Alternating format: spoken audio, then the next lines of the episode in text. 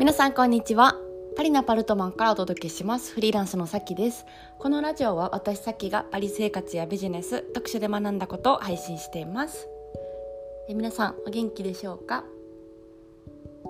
この前、えー、ちょっと公園に行って歩いてたんですよ。でまあ休日だから人がいっぱいいて、うん、あの家族連れとか、えーまあ、一人で歩いてる人もいれば夫婦で歩いてる人もいればみたいな感じだったんですけど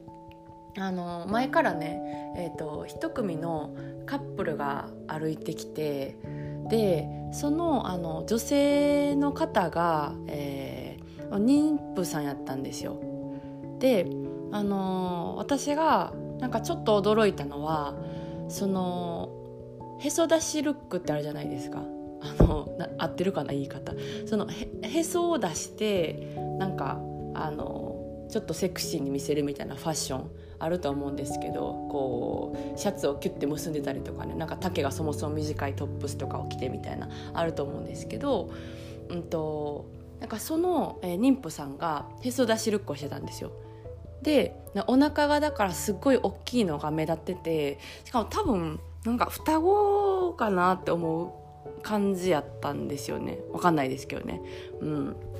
でなんか私のなんか頭の中での何て言うんでしょうねえーと、妊婦さんはこうみたいなイメージってなんか大きいこうマタニティな服とか緩めな服とかを着てお腹をこを結構覆い隠すみたいなのを、えーと、今までこう結構見てきた気がするんでイメージとしてあのへそ出しをしてるっていうのが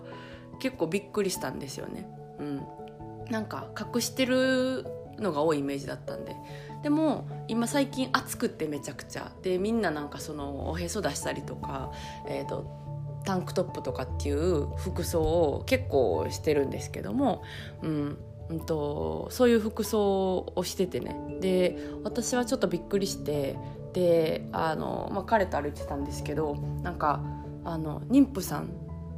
であのへそ出しというかへそ出しのルトップであの歩いてる人おるねみたいな感じで言ったらなんか「え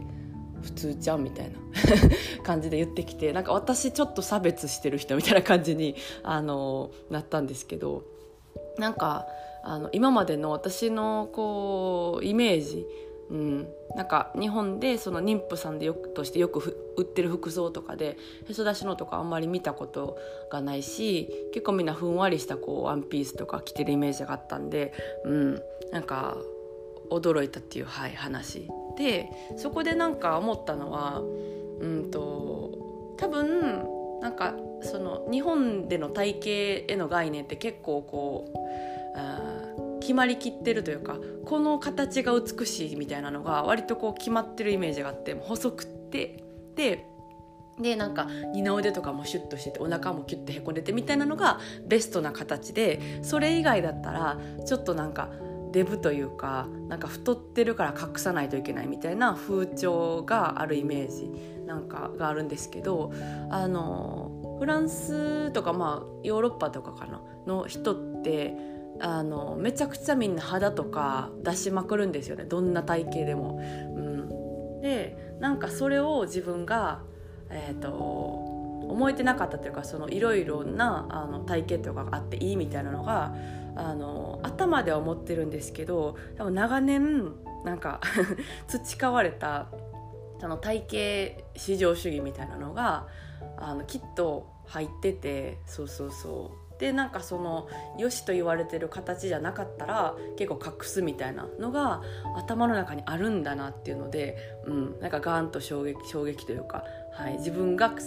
えたそのことに衝撃を、えー、受けました。うん、そうそうだからなんか逆にねこう私思ったんですけどあのこういうのってもし私が今言ったら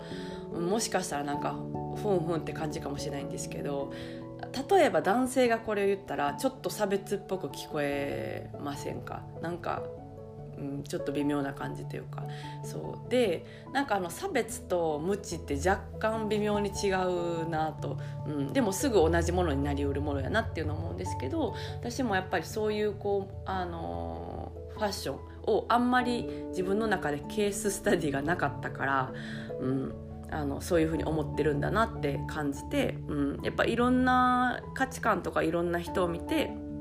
えーと、どんな体型でもどんな状態でも自分の好きなファッションだとか、まあ、普通に暑かったらなんか、ね、あの肌出すみたいなのを楽しめるあの考えだったりとか社会だったりしたらいいなっていうのを、うん、ちょっと改めて思ったので、えー、シェアしました。はいうん、だからなんかそのパートナーの反応にもなんかありがたかったっていうか嬉しかったですね。うん、なんか「えなんなん普通ちゃん」みたいな「何言ってん逆に」みたいな。